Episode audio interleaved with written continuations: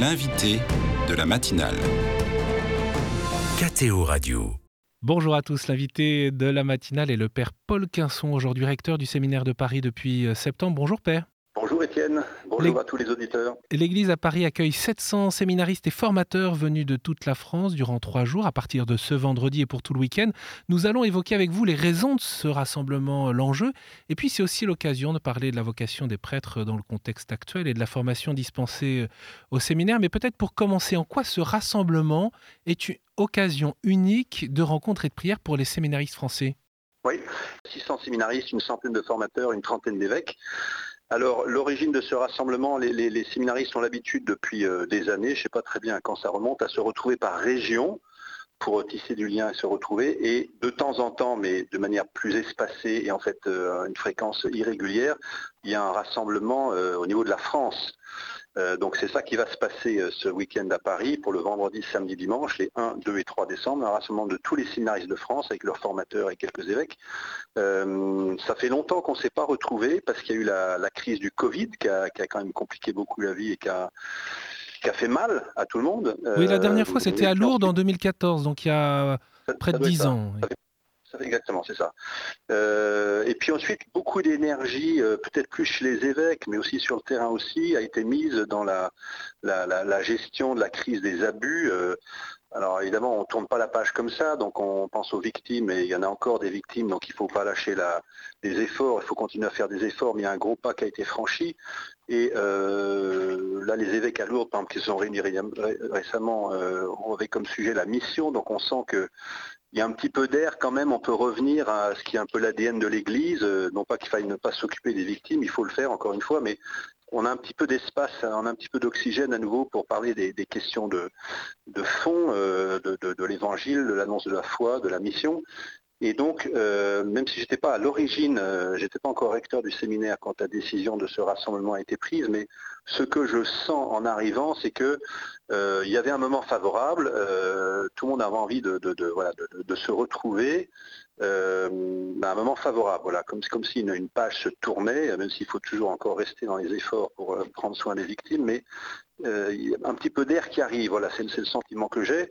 Et donc, c'est quoi l'objectif du rassemblement? Ben, Déjà de se retrouver, je pense que les, les séminaristes et les formateurs vont être heureux de, de se retrouver ou peut-être même de se trouver parce que tout le monde ne se connaît pas. Donc voilà, premier objectif, c'est un moment de un temps fraternel, un temps joyeux de, retrouvailles, on peut dire, j'espère dans une atmosphère de famille, mais c'est plutôt comme ça que les choses se présentent. Euh, un deuxième objectif, il me semble, ça pourrait être de, bah, de, nous retrouver tous, séminaristes, formateurs, évêques, puis plus largement le peuple de Dieu, qui, euh, euh, voilà, des gens vont être présents, les médias vont s'en faire un peu l'écho, certains pourront être présents physiquement, d'autres au moins porteront dans la prière ce rassemblement. L'occasion de, nous remettre devant le, mystère et la beauté de l'appel au sacerdoce, à un moment où l'Église est un peu, bousculée, on traverse une période difficile, il y a des turbulences, toutes les courbes sont à la baisse, donc voilà, sur des critères humains, on pourrait se dire euh, que l'Église est assez mal barrée, mais voilà, nous vivons ça dans la foi, dans l'espérance, et de se retrouver pour célébrer l'appel, et la beauté de l'appel, et la joie de l'appel, je pense que ça va faire du bien à tout le monde. Et puis un troisième point que moi je, sens, en tout cas auquel je suis sensible, c'est que ça puisse être l'occasion de, nous remettre un peu dans l'espérance, euh, même si les forces vitales de l'Église sont petites. Euh, la vue humaine peut-être que c'est désespérant, mais la foi nous invite à ne pas compter sur nos forces, même si elles sont nécessaires aussi, mais à vivre les choses dans la foi. Et euh, comme dit Saint Paul, l'espérance ne déçoit pas. Et donc voilà, qu'il y ait une sorte de, de nouvel élan d'espérance, un moment où on peut être gagné par euh, l'inquiétude. Je sais que les jeunes générations sont plus sensibles que les anciennes à la question de ben, s'il y aura encore des prêtres dans 10 ans, dans 20 ans, à quoi vont ressembler les communautés chrétiennes euh, un peu partout en France, euh, même à Paris, il y a des endroits où c'est vraiment difficile. donc il peut y avoir une sorte de tentation d'inquiétude, peut-être un peu de désespérance, eh de, de, demander la grâce de l'espérance et que nous puissions y trouver un point d'appui pour relancer quelque chose au niveau de la formation des séminaristes, au niveau des diocèses, au niveau de la vie paroissiale, voilà, dans toute l'Église qui est en France, euh, qui, qui, est une sorte de un peu d'air, un nouvel élan, un nouveau souffle. Voilà un peu comment je vois les choses. Euh, Père Paul Casson, peut-être vous pourriez nous donner quels, sont les points forts du, programme durant ces trois jours de proposés aux séminaristes? Alors, euh, chaque journée un peu sa note propre. Je pense que le, un temps fort, ça va être le vendredi soir, un temps de prière et d'adoration en paroisse. Là, c'est vraiment ouvert à tous, plein vent dans les paroisses, donc un peu partout dans Paris, avec les séminaristes et tous ceux qui voudront euh, s'y joindre. Un autre temps fort, ça va être la, la veillée d'adoration pour les vocations à Montmartre, le samedi de 20h30 à 22h, avec une invitation spéciale aux étudiants, étudiantes, jeunes pros qui voudraient venir euh, prier avec les séminaristes et qui peut-être se posent des, questions de, vocation. Et puis enfin la messe finale avec le cardinal Aveline à Saint-Sulpice le dimanche. Alors là, pour le coup, messe absolument ouverte à tous, euh, dans la limite des places, bien sûr. Je ne sais pas s'il y a des écrans euh, à l'extérieur, je ne pense pas. mais ça, ce sera un peu le point d'orgue du, rassemblement. Voilà un peu les trois grands temps forts pour moi. Père, vous invitez les séminaristes durant ces trois jours à se mettre à l'école de Saint-Charles-de-Foucault et de Saint-François-Xavier. Pourquoi ces deux grandes figures sacerdotales? Ce que je trouve intéressant, c'est Charles de Foucault, qui est plutôt dans une logique d'enfouissement. Euh, voilà, le frère universel qui est dans le désert. Euh, et qui saisit toutes les occasions que lui offre la, vie de rencontrer les gens, de donner le témoignage de la charité, puis dès qu'il pouvait, décider d'avoir une petite parole explicite sur Jésus, sur l'Évangile. Voilà une évangélisation assez discrète, mais beaucoup dans la rencontre. Donc ça donne une note euh, intéressante sur l'évangélisation. Moi, ça me fait penser à, ce que disait Paul VI après le concile sur euh, l'Église qui se fait conversation. Euh, on a un pape qui, nous, redit des choses qui vont dans ce sens et à titre personnel, euh, mon expérience de curé pendant 20 ans, mes lectures, les rencontres et ce que je perçois de l'Église et, du, pays, de, notre pays, de la France, euh, me fait penser que si, nous ne savons pas développer, si les, si séminaristes, si les futurs prêtres, si les prêtres ne savent pas développer, avoir une capacité relationnelle qui permette de développer une capacité d'échanger, de, de, discuter, d'entrer en conversation avec le monde et nos contemporains d'une manière, euh, comment dire, bienveillante, accueillante, chaleureuse, fraternelle, je pense qu'on va avoir beaucoup de mal pour l'avenir. Et puis la figure de Saint-François-Xavier, ben, c'est plutôt le voyage au loin, euh, ad extra, c'est la, sortie, c'est les périphéries, on trouve un autre axe aussi qui, est cher au pape actuel. C'est l'évangélisation de l'Asie en l'occurrence, oui. Alors voilà, alors en l'occurrence, il n'y a pas besoin d'aller en Asie, c'est-à-dire que les périphéries, maintenant, elles sont, elles sont autour de nous, elles sont partout. Euh, il, y a, 2%, je crois, de taux de pratique en France, donc autant dire que la masse des Français euh, est déconnectée à des degrés divers de, de la foi, de l'évangile, de l'Église. Et donc, euh, bah, les périphéries sont, à nos portes. L'Asie est là, euh, au sens d'une sorte de déchristianisation massive. Et euh, bah, Saint François nous, rappelle l'urgence de vouloir rejoindre ces gens-là et d'être inventif et généreux dans, cette démarche, dans cette ouverture. Vous évoquiez tout à l'heure les scandales des abus sexuels. Il y a aussi la réalité de, la crise des, vocations euh, avec ces chiffres, 52 nouveaux prêtres diocésains seulement euh, ordonnés en, juin dernier, et si la tendance se confirme, c'est une baisse de près de, 50% en, en, 20 ans. Il y a aussi, on l'a vu ces derniers mois, une forme de, rudesse de la démarche synodale envers euh, les prêtres, mais aussi la culture de la réussite dans notre société qui ne conduit peut-être pas immédiatement aux portes du séminaire. L'appel au sacerdoce a-t-il perdu pour vous de sa crédibilité aujourd'hui? Auprès des jeunes notamment Alors, il faudrait, discuter de ce que vous appelez la crédibilité. Euh, Qu'est-ce que c'est que la crédibilité de l'appel au sacerdoce euh, Je n'ai pas trop d'avis sur le sujet, euh, mais je ne suis pas sûr que ce soit les bonnes catégories pour comprendre les choses. Euh, moi, ce que j'observe, c'est que nos contemporains, alors effectivement, les, plus jeunes, maintenant, ça continue, d'ailleurs, on n'a pas encore touché le fond d'une certaine façon. Il y a vraiment une déchristianisation massive, nous n'avons pas pris la mesure peut-être pleinement, même si elle est, il est analysé euh, de différentes façons par différentes personnes. Et donc on arrive à des générations qui ne savent plus rien de la foi, plus rien de l'évangile. Il n'y a plus d'a priori, donc moi j'y vois une opportunité d'une certaine manière pour reprendre les choses de manière euh, aussi saine que possible. Mais dans ce contexte-là, je trouve que nos contemporains, euh, il y a une forme de recherche de sens. Par exemple, je lis beaucoup de choses et puis j'entends ça autour de moi.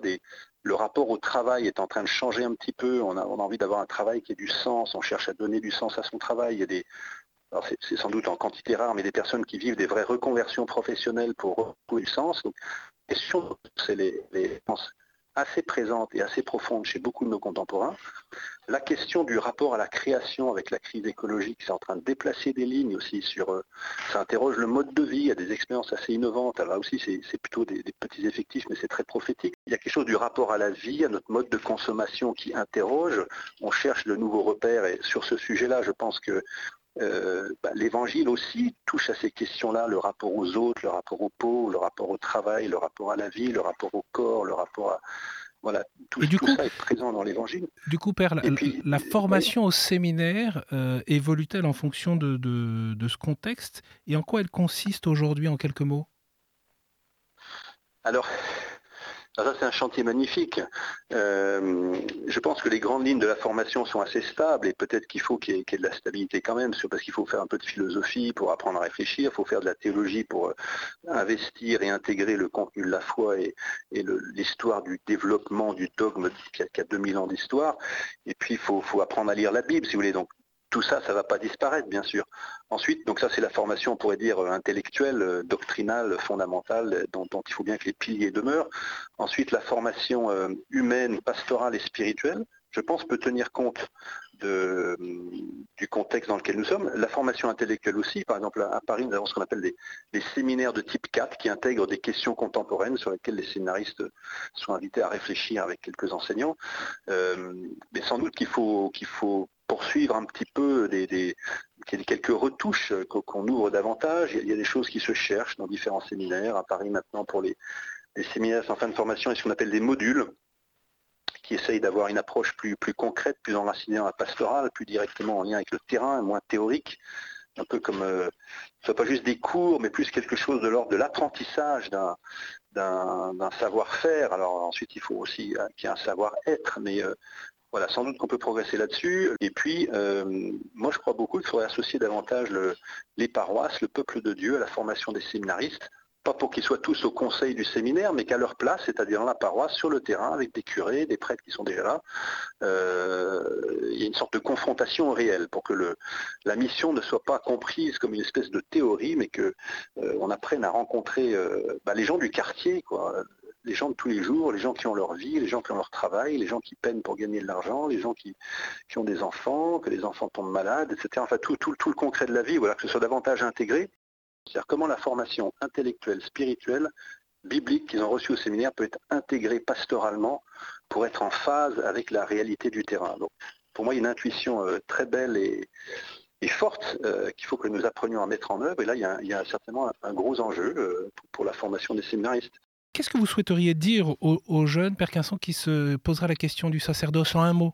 Avant la question du sacerdoce, pour moi, c'est la question de la vie chrétienne, c'est-à-dire que c'est la question de découvrir le Christ comme, euh, comme une personne qui peut devenir décisive de ma propre vie dans toutes ses dimensions. C'est à partir de ça, de là qu'une vocation peut naître. Voilà. Alors ensuite, il peut y avoir des vocations spectaculaires qui naissent comme ça, pof, euh, par grâce donnée par Dieu de manière un peu spectaculaire, sans qu'il y ait de préparation avec une vie chrétienne.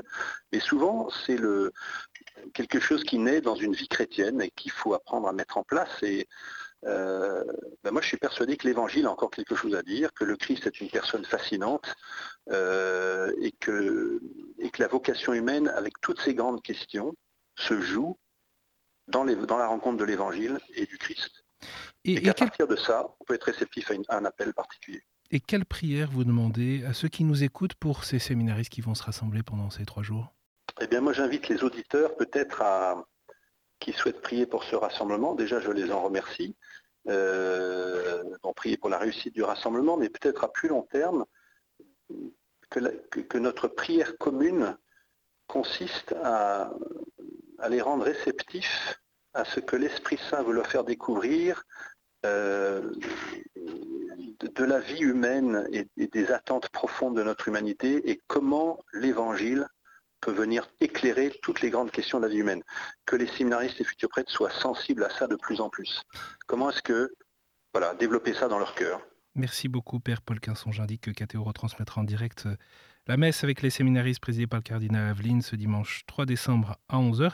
Et la rédaction de KTO sera auprès des participants euh, durant ce rassemblement national des séminaristes pour réaliser des reportages et des entretiens euh, pour préparer une émission hors les murs qui sera diffusée le vendredi 21 décembre à 20h35. Merci beaucoup d'avoir été avec nous, Père Paul Quinson.